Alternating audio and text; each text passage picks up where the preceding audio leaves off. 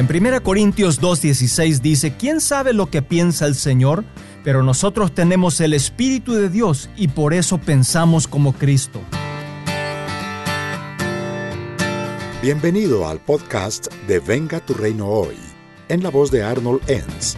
Permite que el Espíritu Santo hable a tu corazón y a tu entendimiento al escuchar este mensaje. Un viejo proverbio popular dice mente vacía, taller del diablo. Pero esto no es enteramente así. La mente no está vacía, no para ni un instante, ni siquiera cuando dormimos. Todo el día está generando pensamientos de acuerdo a la materia prima con la que le alimentamos. De hecho, nuestra mente es una herramienta poderosa. La Biblia tiene mucho que decir sobre nuestros pensamientos y cómo podemos alinearlos con la mente de Cristo. He aquí cuatro principios que te ayudarán. En primer lugar, pensamientos no son libres. Muchas personas dicen que no pueden controlar lo que piensan, pero esto es una mentira. En Proverbios 4:23 dice, Ten cuidado con lo que piensas porque tus pensamientos gobiernan tu vida. Dejar volar tus pensamientos con la excusa de que son libres y difíciles de controlar es sumamente peligroso. En segundo lugar, creencias influencian el comportamiento. Siempre que haces algo, ya sea bueno o malo, tus acciones se basan en lo que tú crees. A veces creemos cosas que no tienen sentido.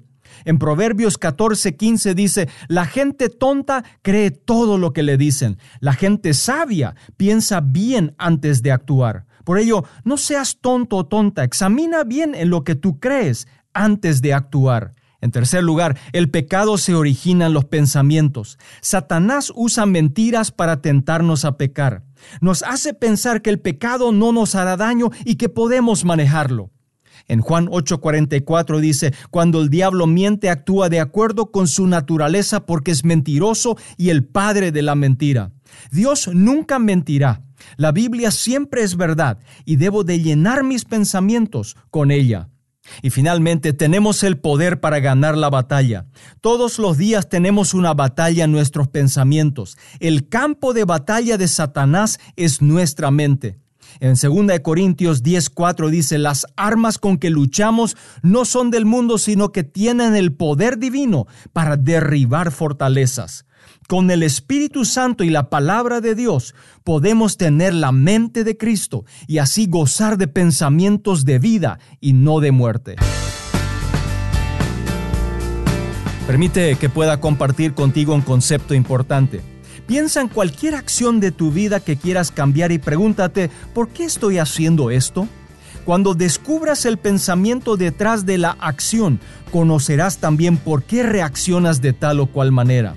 Sabes, Satanás conoce cuál es el cebo adecuado para engancharte con el pecado. Tómate un tiempo para comprender la mentira que estás creyendo y que se manifiesta luego en un pecado. Cuando puedas ver claramente el engaño tal como es, podrás decirle no a los pensamientos destructivos. Puedes elegir lo que piensas. Nadie te obliga a pensar en tus miedos, preocupaciones e inseguridades. Y cuando permites que el Espíritu Santo y la palabra de Dios haga raíces en tu corazón, entonces también podrás controlar tus pensamientos. Tu vida cambiará. Déjame hacer una oración contigo en este día. Señor Jesús, hoy vengo delante de ti reconociendo que no puedo controlar mis pensamientos. Tengo una batalla en mi mente y necesito que tú me ayudes a controlar mi mente. En el nombre de Jesús. Amén. Acabas de escuchar otra edición de Venga tu reino hoy, donde Arnold Enns presentó algunos principios que le ayudarán a ser un agente de cambio socioespiritual en su comunidad. Para leer artículos o recibir más enseñanzas, visite la página web www.vengaturreinohoy.com o búscalo en las redes sociales.